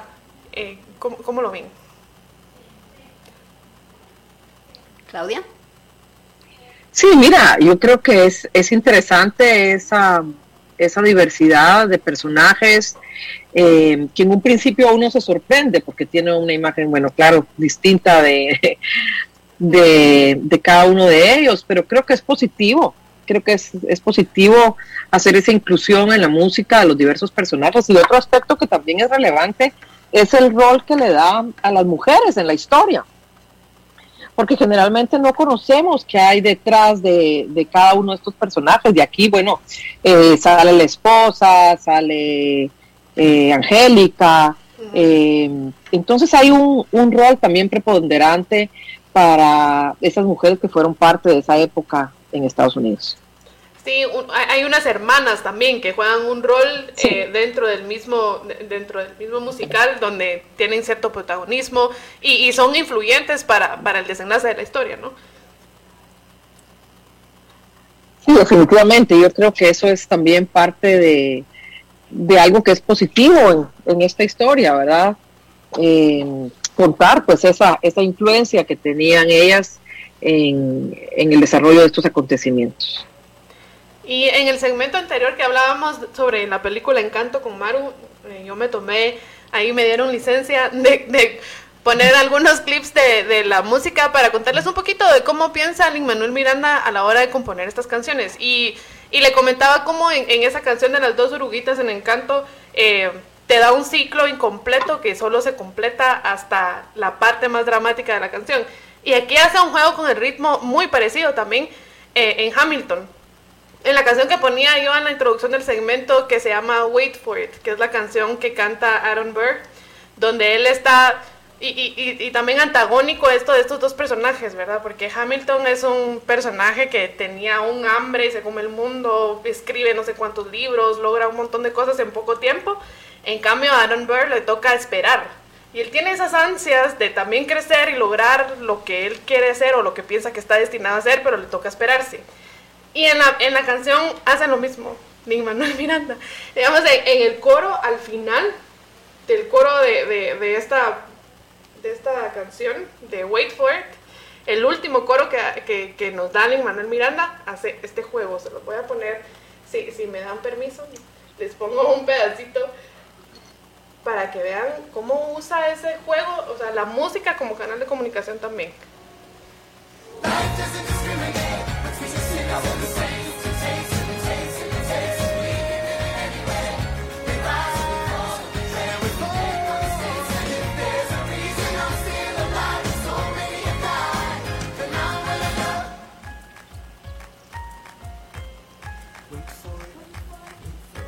Corte es genial, ¿verdad? En, en el momento más, sí, en, en, la cúspide de la canción te hace esperar. Eh, te, te, voy a dar el wait for it, pero te, te tienes que esperar unos segundos con un pianito y le vamos a bajar un poquito el mosh y, y, y tienes que esperarte. ¿Cómo se siente eso viéndolo en vivo, en teatro? Contanos un poquito de eso, Claudia, esa parte, porque yo la escucho y, en diferido, claro, grabada ahí, y a mí me parece justamente que ese es el momento clave de la canción, no sé, es, donde te, te genera un, un, pico de emoción enorme y de repente ¡ta! lo corta y, y, y, se siente, ¿no? Ese, ese corte y te vende todo el concepto de la canción de, de tener que esperar y del personaje que ha tenido que esperar. Entonces, ¿cómo se siente eso cuando tú lo ves en vivo? Bueno, mira, yo creo que son distintas percepciones, ¿no? Para, para el público, pero durante, durante el show creo que hay un sentimiento que te quieres parar y quieres bailar, y claro, y esa canción, pues cuando hay esa, esa pausa, eh, como que te quedas a la expectativa, ¿no? De, de que sí, o sea, te deja como un poquito en el, en el aire, pero creo que, que es cuestión de, de, la percepción, como digo, de, de, cada uno de los que está viendo la obra. Sí, piel, en mi caso, piel de gallina, la verdad. sí. Piel de gallina total. Y, y, en el segmento anterior hablábamos con Claudia sobre, sobre la diversidad de, esta, de este elenco, ¿no? El reparto, que, que es diverso, hay gente que lo ha criticado porque no es históricamente correcto, eh, pero usted lo ve como positivo, ¿cierto, Claudia? Sí, claro, yo, yo lo veo positivo porque veo que hay una inclusión eh, de personas que no, que no siempre son incluidas en, en este tipo de, de obras. Hay otros, eh, otras obras en Broadway pues donde no hay esa diversidad. Yo creo que esa es una de las características eh, de Lin Manuel, de, de, incluir a más artistas eh, hispanos, afroamericanos en sus, en sus distintos eh, trabajos. Ok, excelente. Y bueno, muchas gracias Claudia. Yo no sé si usted se quiere quedar un ratito más a, a hablar un poquito sobre la obra de Lin Manuel. Vamos a hablar también sobre eh, Moana, sobre In the Heights y otras partes de la carrera de Lin Manuel, pero respeto su tiempo y, y como usted prefiera. Bueno, yo los, los, dejo y les deseo muchos éxitos en el programa. Hasta Muchísimas luego. gracias por acompañarnos. Chao. Tremenda invitada hoy. Sí, qué lujo, la verdad que qué lujo. Y, y, más adelante se viene nuestro siguiente invitado, en un ratito me imagino que se conectará, que es Dani Marín, él es eh, MC, o sea, hip hop, rap, etcétera, su, su nombre artístico es Contra, eh, y pensamos en invitarlo porque si se dan cuenta, el sello de Lin Manuel Miranda, o parte de su sello, es, es introducir estos ritmos de rap y hip hop dentro de sus canciones, así que más adelante hablamos un poquito de eso. Eh, hablamos de Moana. Hablemos de Moana. ¿Cuándo volvamos a Disney? O sea, somos unas niñas aquí. Hablemos de Moana. Quiero poner un pedacito de la canción ganadora del Oscar. Que en varias de las entrevistas que he, que he escuchado sobre Lin Manuel Miranda, él dice que la canción más difícil de componer es la canción del anhelo del personaje principal. Eh, en el caso de Encanto, la canción sobre ese anhelo eh, la tenía Mirabel. En el caso de Hamilton, la canción de ese anhelo la tiene Aaron Burr, porque él es el que está anhelando eh, cambiar su situación y, tiene, tiene esa, digamos, ese deseo profundo en su corazón. Y esta canción del anhelo eh, la canta Moana.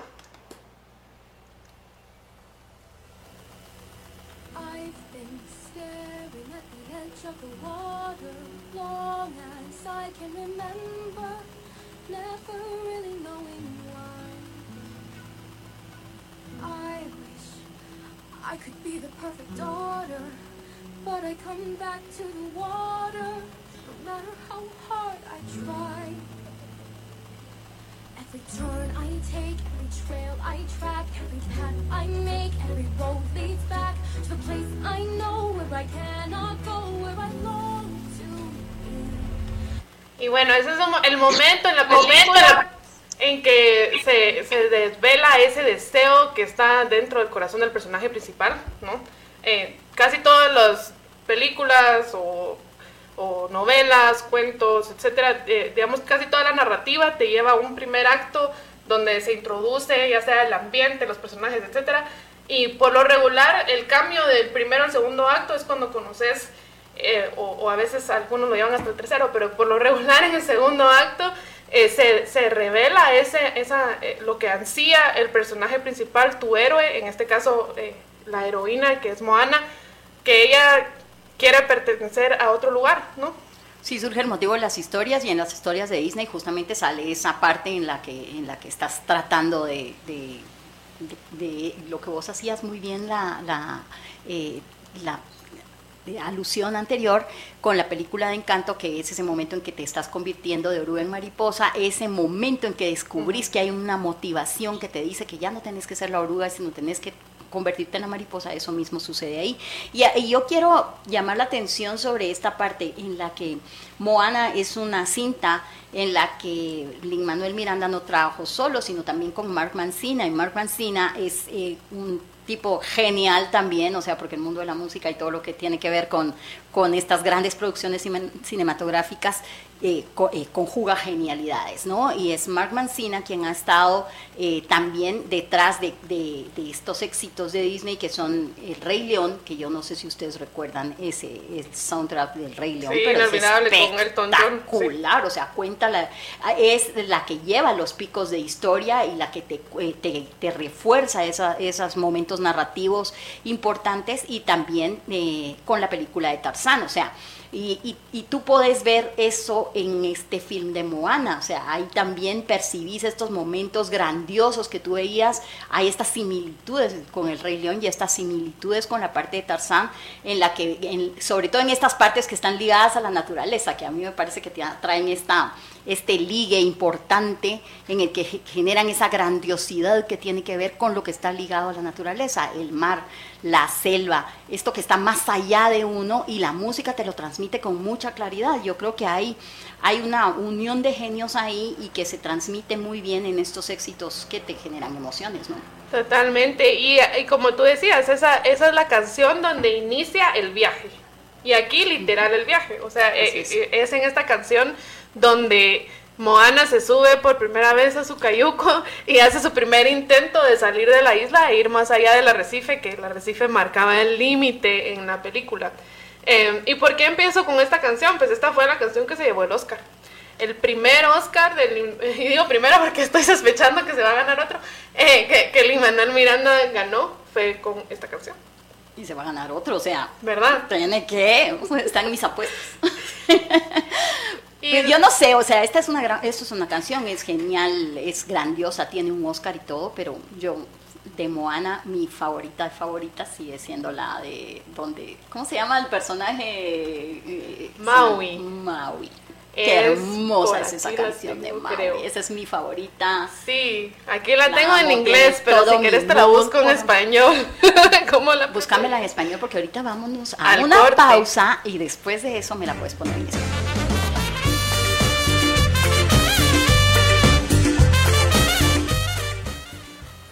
Bienvenidos de regreso. Fíjese que hoy en Jueves Cultural estamos hablando sobre Lin Manuel Miranda y la película Encanto. Eh, y bueno, también hicimos un recorrido por eh, la película Hamilton, o bueno, es, es, una obra musical que también ahora ya se puede ver en formato de película en Disney Plus. Y estábamos ahora hablando también acerca de Moana con Maru Luarca, pero teníamos como invitado especial hoy a Dani Marín Contra, que no sé si ya estará por ahí en línea. Hola, hola, ¿me escuchan? Hola, Dani, qué gusto, qué gusto, de verdad. Tú tal vez no me ubicas y ya no te recordás, pero eras en una vez, eras en una vez, yo fui fan manager de Hot Sugar Mama y por ahí te vi ah. en varios toques. Yo soy hermana de Francis Rodríguez. Ah, ya, ya estoy ubicado. Sí, sí, sí, sí, sí, me acuerdo, pues, y me acuerdo muy bien, claro que sí. Así que con esa confianza fue que te contacté para que nos acompañaras el día de hoy. Pero aprovechando que está aquí Dani, eh, y que una de las canciones favoritas de Moana, eh, de Maru, es la que interpreta Dwayne Johnson. Voy a, y, podemos poner clips muy cortitos, pero voy a poner un clip cortito de la parte que me interesa que tú también me analices como MC que eres, Dani, que es esta. Honestly, I could go on and on. I could explain every natural phenomenon. The tide, the grass, the ground. Oh, that was Maui just messing around. I killed an eel, I buried its guts. Sprouted a tree, now you got coconuts. What's the lesson? What does it take away? Don't mess with Maui when he's on a breakaway. And the tapestry here in my skin is a map of the victories I win. Look where I've been, I make everything happen. Look at that, me, mini Maui, just look. Y que pensamos que es parte del sello de Lin Manuel, ¿no? Eh, el, el introducir esos pequeños raps en medio de una canción que podría ser es bastante pop. Y, de repente hay ahí un pedacito de freestyle, ¿no? Claro, sí, yo siento que es mucho el éxito de lo, de lo que él ha hecho, eh, porque en- es innegable que el rap, el hip hop o esto que se le llaman como géneros urbanos, es lo más escuchado hoy en día. Los números no mienten, es lo que la mayoría de patojos y patojas escuchan. En algún momento fue el rock, por ejemplo, eh, en algún momento fue el disco, etcétera, etcétera, pero hace muchos años ya es el, el rap, hip hop, reggaetón, etcétera, etcétera. Entonces eso permite que se sienta relevante porque definitivamente el ritmo de la canción está muy bueno, el género de la canción está muy bueno, pero no es algo que los niños necesariamente estén escuchando, ¿verdad? Entonces, aparte de eso, el- la manera en que está interpretada, supongo que esto lo escribió Lynn también, ¿verdad? Sí, también. Eh, Ajá, entonces, y se nota que, que lo escribió él, porque la manera en que está rapeado y el flow que tiene es muy intencional.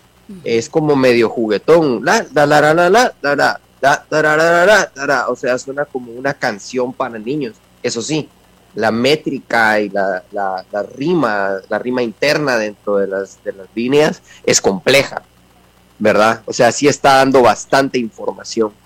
Entonces, al estar dando bastante información o al estar usando palabras no tan fáciles para niños, lo compensa y esto, pues yo asumo que es a propósito con estas, estos flows y estas métricas juguetonas. eh, y ahí es donde se nota que no solamente es un rapero. ¿verdad? Sino que es un compositor porque al hacerlo de manera intencional logra su cometido. Ahora en contraste, eh, y, y ahora que tú hablas, bueno, sí, quizá esta, esta, estas rimas en Moana y este pedazo de freestyle de Moana es un poquito más delicado, más como eh, en, en sintonía con el oído de los niños, porque al final es para una película de niños, lo comparamos con algo un poquito más distinto, o, o no sé si llamarlo violento o qué, pero un poquito más intenso eh, en Hamilton, como este pedacito.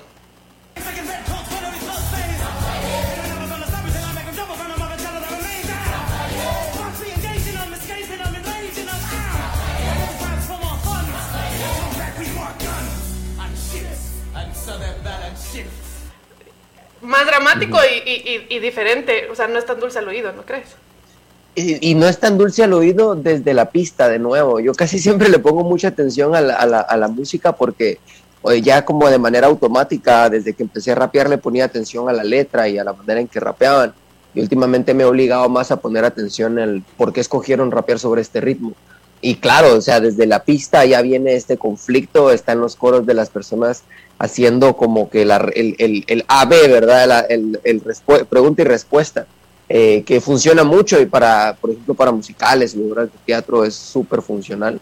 eh, y que de hecho también muchos artistas lo incluyen para sus conciertos, o sea, decir algo y que las personas lo, lo La respondan. interacción. Eh, eh, eso es un éxito, ¿verdad? La cosa es de que, ok, definitivamente es un tema más complejo, más serio, se le podría llamar, están hablando de la historia del país, etcétera, etcétera, personajes. Entonces, sí, para que no suene como una clase de historia, eh, el hecho de que lo esté rapeando rápido hace que uno se obligue a ponerle atención, si no uno no lo entiende, ¿verdad? Y a captar como la carga pasional de los de los eh, personajes también me parece, porque al final Ajá. hace eso, ¿no? O sea, saca la historia, saca eh, la narración de los libros de historia, que generalmente la estamos viendo en, en modos bidimensionales, porque ¿cómo, ¿cómo llegamos nosotros a la historia? A través de los libros, leemos hojas planas, bidimensionales, y lo que hace esto es añadirle una textura, dimensiones, emociones, o sea, lo que hace es convertirte la historia, como bien lo decía Lucy al- a- a- en segmentos anteriores, a algo muy vivo, algo que tú estás teniendo ahí, estás con todos tus sentidos puestos en eso. Eh, creo que el rap contribuye mucho a, lograr eso justamente por esa eh, capacidad que tiene de entrar con intensidades, de manejar eh, narraciones que van con mucha fuerza, ¿no? Que es lo que nosotros escuchamos en esta otra. Me, parece una cosa muy genial. Sí, definitivamente. Es- eso es lo que, pues, como que lo que creo yo que, lo he dicho en un par de entrevistas, que me motivó mucho a mí a hacer rap, porque yo me, me gusta la música, toda la música, y, pero me gusta hablar mucho. Entonces cuando tenía como Aquí 14 años, encontraste tu, edad- eh, tu hogar, Dani, porque también nos gusta hablar mucho. entonces como a los 14 años, 13, que empiezo a escuchar más rap y decido empezar a rapear, creo que la razón por la que lo escogí es porque dije, es un género donde puedo decir un montón de cosas. O sea, no, no he escuchado otro en donde en un verso alguien me pueda hablar de toda su vida. Y no es que no lo hayan hecho, pues se puede hacer de distintas maneras. Pero simplemente eso fue lo que a mí me gustó tanto. Entonces, eh, eso mismo que estaban mencionando se me hace muy curioso porque cabal, o sea, no solo es de que el, libro sea un, eh, bidimensional, sino que aparte solamente el libro de historia es una perspectiva de una persona y probablemente es un hombre blanco que estoy contando la historia. ¿va? Entonces, eh, al poderse humanizar un poco más a los- estos personajes históricos o verlo desde la perspectiva de una persona que no tiene el mismo trasfondo que este historiador que tuvo el privilegio de estudiar historia en ese momento, eh, siento que hace que, que, se- a uno incluso puede decir, ah, la, la historia siempre fue buena, pues, o ¿por qué no han hecho una película de esto? A mí me, me, me parece que eso que vos traes ahí, que estás mencionando ahora, también nos da pie para contarle a la, a la audiencia otra faceta de Lynn Miranda y que tal vez de alguna forma explica por qué tiene esta elección eh, de, de ritmos que están más ligados a la parte social, porque realmente eso es lo que sucede con el rap y el hip hop, ¿no? Son ritmos que vienen de la calle, que están contando historias de la calle, como vos bien decías hace un momento, eh, son, son ritmos, digamos, que vos puedes contar historias en otros ritmos, es verdad, pero el rap y el hip hop se prestan para eso y es su, su, su raíz y es de donde vienen. Y yo creo que parte tal vez de las cosas que no son tan comunes de saber es que Lynn Miranda, su papá era asesor político de Ed Koch, que era fue alcalde tres veces de Nueva York y un alcalde demócrata que además tenía, me parece, mucha valentía para muchas cosas, muy pocos pelos en la lengua para, para cosas, y esto es- lo cuento un poco para contar de dónde viene el trasfondo de un artista que cuando está eh, traspasando, a su, está trabajando, eh, lo pasa a niveles, a cosas un poco más sociales, que es un poco lo que vemos aquí, es entender la gente y democratizar las cosas. Ed Koch es un, es un- era un político que en su momento, y esto yo, es, donde quiera que estés, Ed Koch, yo soy tu fan. Porque él, él le recibe 70 millones de dólares de campaña a Donald Trump en su en una de las de las eh, campañas para la alcaldía, porque como dije era tres, fue tres veces alcalde y le recibe los 70 mil dólares y ok, tú quieres ser financista, trae tu dinerito, yo te lo recibo. Lo recibe y cuando el otro quiere cobrar favores, como corresponde siempre con esta gente que da la plata y cree que puede, que se vuelve dueña de la cuestión, entonces le dijo, no papá, hasta aquí llegamos, una cosa es que tú seas financista y otra cosa es que seas un abusivo prepotente y que te esté saltando las trancas a donde no se ve, ¿no? Y lo, y lo pone en su sitio. Y, y incluso Claro. dentro de las cosas que, que, que hace de donativo Trump es la pista de hielo para, para colocarla de- en el Central Park y también un centro de, de convenciones en Manhattan, creo. Y, y entonces quiere que le ponga su nombre y el otro le dice, no seas engreído, papá, eso no va a suceder. Ajá, y le, y le saca la roja. Y, y de esa, de asesor político, de un político con ese calibre, ¿no? Con, e- con esta franqueza y esta forma, es que viene Lin Manuel Miranda. Entonces uno empieza como a entender un poco ese contexto y me parecía una anécdota interesante de contar. Y la otra es que, que, que Google jura y perjura que es pariente lejano de residente. Eso no lo comprobé, no lo sé, pero les dejo la tarea para que Ok. sepan que por ahí Bueno. puede venir un poco. Hicieron una colaboración. Yo recuerdo por ahí haber escuchado. Sí, yo algo. también creo algo de eso, pero el- por ahí me encontré el dato ese de que eran parientes lejanos puertorriqueños y dije, oh, oh, aquí hay algo en los genes. Bueno, recuerden de que Puerto Rico mide 100 por 35 millas. O sea que sí podría ser, sí, sí podría ser, vamos. Si aquí somos todos Todo es posible. Dani, ya hemos estado contando a lo largo del programa más o menos cómo descubrió cada quien a Lin Manuel Miranda. ¿Cómo lo descubriste tú? Eh, yo hace poquito, miren, les voy a ser bien sincero, yo no, no he escuchado mucho de él, sé quién es, eh, he escuchado unos cuantos temas, pero yo no he visto Encanto, eh, yo no he visto Hamilton tampoco, Me no he visto The me- Heights. Me, pegó Eh, en el corazón. eso. Exacto, entonces justo hace como, Te voy a poner esa tarea. Te vamos a poner tarea. no, justo hace como uno o dos meses fue que me empezaron a, a- una amiga me empezó a comentar más sobre, sobre el trabajo de él, que ya era familiar eh, con lo que él hace y, y cómo se llama. Y también, o sea, algo que me ha hecho a mí voltear a ver eh, mucho hacia lo que él estaba haciendo es eh, el hecho de que muchas personas que yo admiro y, y respeto y sigo dentro del rap, eh, como que lo validan, por así decirse, porque, o sea, también ha pasado de que hay personas de que solo toman, y eso creo que es lo interesante sobre lo que él ha hecho, toman el rap o toman el hip hop y lo usan como este, este token o esta... Un recurso, un recurso Ajá, de alcance. sí. recurso. Ajá, un recurso porque a eso es lo que le gusta a los patojos, va. Pero cuando alguien de verdad lo vive, de verdad creció con eso, eh, se siente genuino, pues, y se nota, va. Sí, sí, sí, sabes que desde muy jovencito, Lin Manuel Miranda, desde, desde antes de escribir su primer musical, él pertenecía a un grupo de MCs que se llaman Freestyle Love Supreme. Y él ya, ya jugaba con, con el rap, con el hip hop desde antes eh, de, de escribir In the Heights, que es su primer musical. Eh, vamos a ir a una pausa. Eh, Dani, ¿te quedas con nosotros? Eh, sí, me quedo un ratito más. Gracias, Dani. Traemos más eh, luego de la pausa.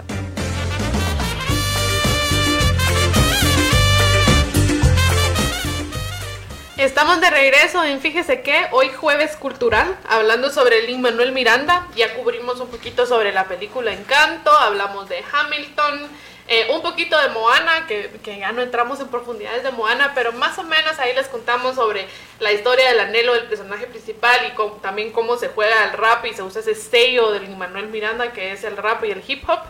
Y tenemos como invitado el día de hoy a Dani Marín. Nada más y nada menos que contra. Contra. Eh, y él nos explicaba un poquito, yo, yo le puse play aquí un pedacito de, de Hamilton, eh, donde es un rap bastante rápido. De hecho, creo que Hamilton tiene eh, eh, esa canción, justamente la de Lafayette, eh, tiene el récord de más canciones por minuto, eh, más palabras por minuto en un rap, en un musical. Em, pero ahí nos explicaba Dani que, que lo que se hace ahí es un juego de A y B o de pregunta y respuesta. Y en ese es, un entorno más adulto. Pero te cuento que también lo hacen en Encanto. Te voy a poner un pedacito de una de las canciones que, que es la canción por excelencia de mi hija de dos años. Ella canta en su familia madrigal todo el día. Pero hay un pedacito aquí donde hace el juego de A y B también. eh, y, y- y un poquito así con, con ritmito rap hip hop. Te lo pongo. ¿Qué no? Comienza la abuela y luego te apepa mi prima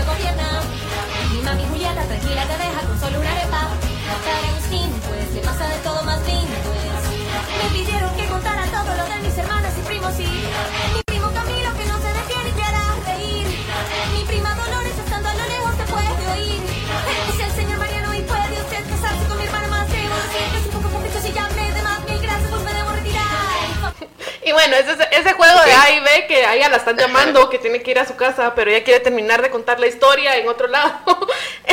Y, y entonces está ella jugando, bueno, me regreso a mi casa o sigo contándole la historia a los niños que me están llamando Mirabel, Mirabel. Pero aquí es mucho más infantil, como tú decías, ¿no? Sí, sin duda, y también vuelve a lo mismo, o sea, se notan muchos recursos que él utiliza y como que lo voy a explicar de dónde creo yo que salen, pero por ejemplo en la parte donde está rapeando dice, mi prima Dolores me ve desde lejos y quiere venir, lo rapea con esa intención, mi prima Dolores viene desde lejos y quiere venir, pero eso se pudo haber rapeado, mi prima Dolores viene desde lejos y quiere venir, ¿me entienden? Para que sonara más rapero, pero no era esa la intención, y ahí eh, ese tipo de recursos como el A y B o el storytelling, que son recursos literarios definitivamente, pero en el rap, o sea, para la mayoría de personas que, que, que lo hacen a un nivel alto, son, empezamos con, incluyéndome ahí de manera presumida, Dale, dale. somos fanáticos primero, o sea, estudiamos esto, eh, a los raperos que lo hicieron, por ejemplo, el que, el, al que se le atribuye como ser de los primeros storytellers, o el que por excelencia empezó todo ese rollo es Slick Rick, ¿verdad? Y, y de hecho o sea, ya se contaban cosas, pero imagínense cuando empiezan a rapear las personas a principios de los 80, finales de los 70, que empieza todo este movimiento en, en Nueva York. Eran rimas como que voy aquí en mi, en mi callejón, hay un vagabundo, veo un bat tirado, quebramos una ventana y cuento lo que estoy viendo, ¿verdad? Hasta que viene alguien como Slick Ricky y decide empezar a contar una historia donde, donde hay más personajes, donde les da personalidad, etcétera, etcétera, y todo eso va evolucionando, ¿verdad? Después entran otros raperos en los 90, entran otros raperos en los 2000 y uno como fanático de ese género musical va agarrando todos esos, esos truquitos, ¿verdad? ¿Un, un, un rapero es más un contador de historias o es más un músico? ¿En dónde lo pones? Wow, siento que ahí cada quien se tendría que catalogar porque no todos los raperos hacen storytelling. Son como que cada, cada yo no lo hago, yo no, yo no tengo una, a mí me cuesta de verdad eh, agarrar una canción agarrar un personaje y desarrollarlo y que pasen cosas y no perder el hilo. Mis canciones son la mayoría de veces desde mi propia perspectiva o mi propia opinión en primera persona por lo regular y, y pero es mi estilo, ¿verdad? Eh, cada quien lo, lo, hace, digamos, Eminem es alguien que es súper, súper bueno contando historias, por ejemplo, la canción de Stan, ¿verdad? Ah, sí, otro nivel. Qué maravilla. Exacto, o sea, se, es tan, le dio tal personalidad al, al, personaje, le dio, definió también eh, la manera en que este personaje pensaba de que la palabra Stan se convirtió en un adjetivo, pues, y entró al diccionario. Ahora, o sea, puede ser un fan, pero si sos un Stan del artista es porque uh -huh. sí sos fan, ¿verdad? Sos el mero duro. Ajá. Buenísimo, así que te dejamos la tarea, Dani. Ahí. Sí, no, esta semana me dedico a eso y les, les, les tiro el feedback. Me dedico a eso. Me encanta, me encanta, sí, porque es, es. Y luego, ajá, y luego nos tiras un hilo en Twitter para explicarnos cómo, todas las cosas que nosotros no logramos ver de, de, de, esta mezcla, porque eso es lo que creo que es, ¿no? Esta mezcla rap con el pop que hace precisamente ese acercamiento a audiencias más amplias eh, y, que, y que logras, eh, digamos, bajar. Porque vos mencionabas, y eso me parece chilerísimo, la parte de Eminem cuando uh -huh. Eminem pasa a cinematografía y cuenta sus historias uh -huh. en films y, y, ves y ves el rap a, aplicado a, a, a, películas de Eminem yo siento uh -huh. que hay un respeto digamos por llamarlo así del género del rap y, y lo ves tal cual es y entendés, eh, eh, primero porque las historias están contadas para entenderlo, ¿no? Pero además eh, entendés a través de la música esa, digamos, esa fuerza del rap y, y esa parte. Y eso, en cambio, Lin Manuel Miranda me parece, tanto en Hamilton como en Moana, como en Encanto, lo que está haciendo es este, esta, este paso al pop, esta mezcla de géneros, esta riqueza en la que no sabes distinguir una cosa de la otra o te hace saltar de una a la otra con, con una multiplicidad de emociones. Y entonces, cuando vos estabas haciendo ese análisis, pensabas, hay que tener uno ese oído de rapero, ese, ese conocimiento para entender dónde están esas cosas, porque uno no logra encontrar los límites. O sea, uh -huh. uno como audiencia, como espectador, lo que estás es escuchando un, un, un todo que te lleva en este um, sub y baja emocional, pero no, uh -huh. no, no puedes hacer esa distinción. Así que yo sí voy a esperar tu hilo con las explicaciones. No creas que te lo dejas pasar. ya te no, miren. La tarea. miren, y, y, otra cosa, o sea, definitivamente, por ejemplo, si un baterista escucha la canción, la va a analizar de una manera distinta, porque, por ejemplo, cuando toco con algún baterista me dicen, ah, mira, cuando estaba rapeando esto hiciste este ritmo, pero yo no lo hice conscientemente, ¿verdad? Claro. Y, y como recomendación, como por, por, tener algún punto de comparación, les quiero recomendar a ustedes y a quienes están escuchando, a un, uno de mis raperos favoritos, lo he estado escuchando mucho últimamente y acaba de sacar un proyecto, pero es como otro ejemplo de por dónde puede agarrar el camino. Él se llama Earl, Earl Sweatshirt, así como suéter, sweatshirt. Ya, y por si no lo han escuchado, y es curioso la manera en que lo hace, porque su papá era un poeta, no recuerdo si de Zimbabue o de Nigeria, wow.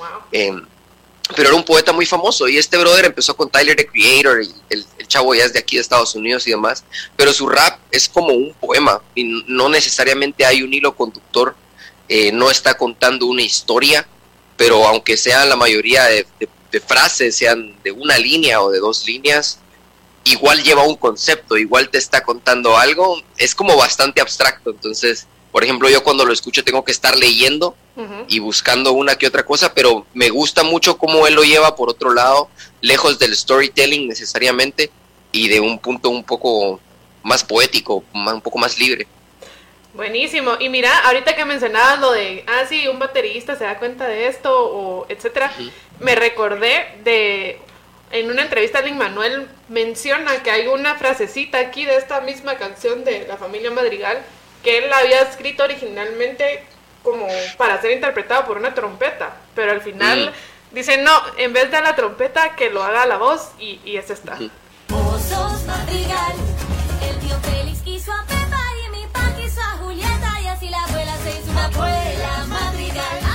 Que en realidad es como una línea que él, él pensaba, bueno, aquí que haga para pa pa pa pa pa, pero él pensaba en una trompeta. Pero cuando lo explicas y, y escuchas luego, sí tiene absolutamente ¿Verdad? sentido. que- o sea, sí, Claro. o sea, lo, lo escucho ahora y es, oh, sí, eso eran trompetas. O sea, Y, y- y él dice, yo no sé cómo le va a hacer la cantante, pero hay que le ganas, se te Hay que se las arregle. trompeta. Problema de la intérprete.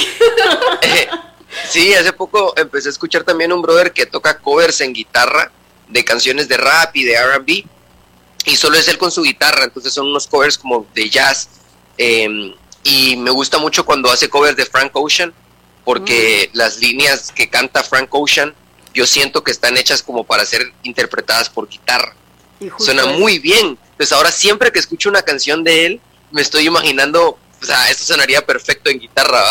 Ah, qué, qué, qué bonita esa. Y te recordas el nombre para que una vez, ya que estamos en la sección Sí. de recomendaciones. En asignar tareas. Sí, te fijo, de- eh, se llama Justice de Justicia, Ajá. eh, Dare, D-E-R, D de dedo, E de elefante, R de ronron, todo junto, Justice Dare, es un chavo como de 19 años de Canadá, ¿Cuánto eh, y que sube covers a YouTube y así, y de canciones así como de Kendrick Lamar, y, y Ujú. canciones famosas actuales, y, y es bien interesante escucharlo porque todo lo, lo que ellos cantan, él lo va interpretando en la guitarra. ¿no? Ahora quiero escuchar eso.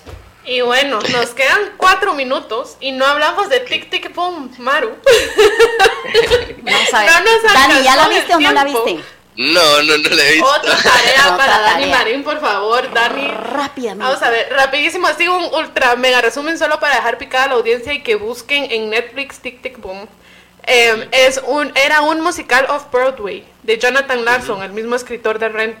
Y es, es semi-autobiográfico de Jonathan Larson, precisamente. Sí, eh, eh, cuenta su vida, su- es, es la interpretación personal de su propia vida, de Jonathan Larson. Eh, y bueno, Lin Manuel Miranda se quiso involucrar. Aquí él no compone nada ni, ni interpreta nada, simplemente es el director, pero igual se nota su sello cuando ves la, eh, la película en Netflix. Eh, y él decidió involucrarse en el proyecto y, y- y de hecho él fue como el champion del proyecto, o sea, él, él- él quiso eh, buscarlo, eh, pilotearlo, etcétera, porque él cuenta que la primera vez que él se dio cuenta que él podría hacer un musical, que él podría escribir, producir un musical, fue cuando fue a ver Rent por primera vez.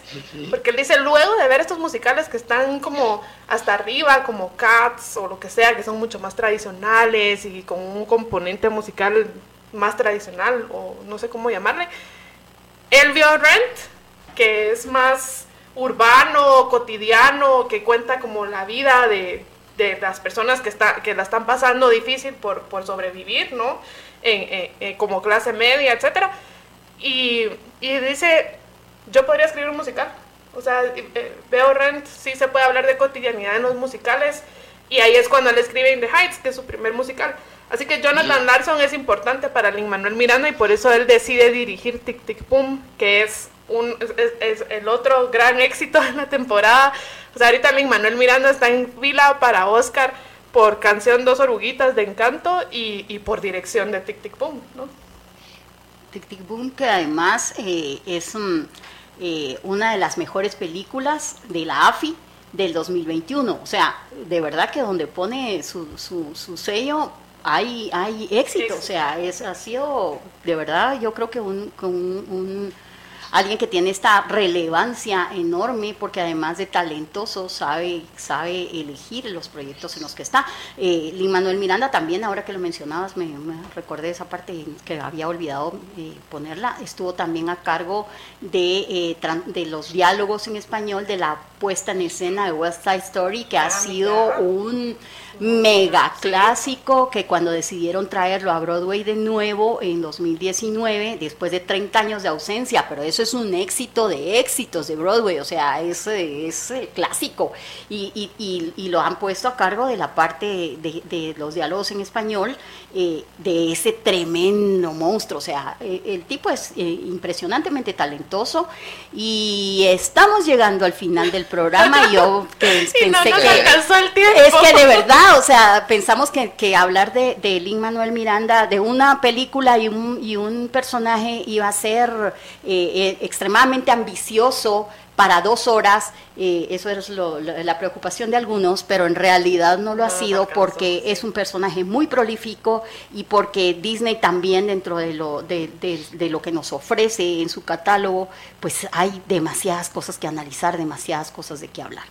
Agradecemos a todos, por a ti Dani también por, por haber estado con nosotros y agradecemos a todos ustedes por, por acompañarnos, por la audiencia en este jueves cultural que hemos secuestrado Luz y yo y que esperamos que nos permitan secuestrar con- en más ocasiones.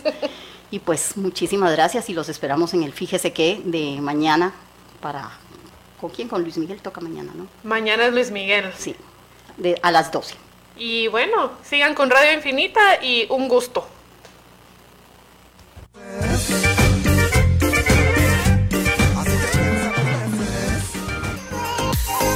Lo distinto te ha encontrado. Esto es Infinita Podcast. Encuentra nuevos episodios cada semana. Suscríbete.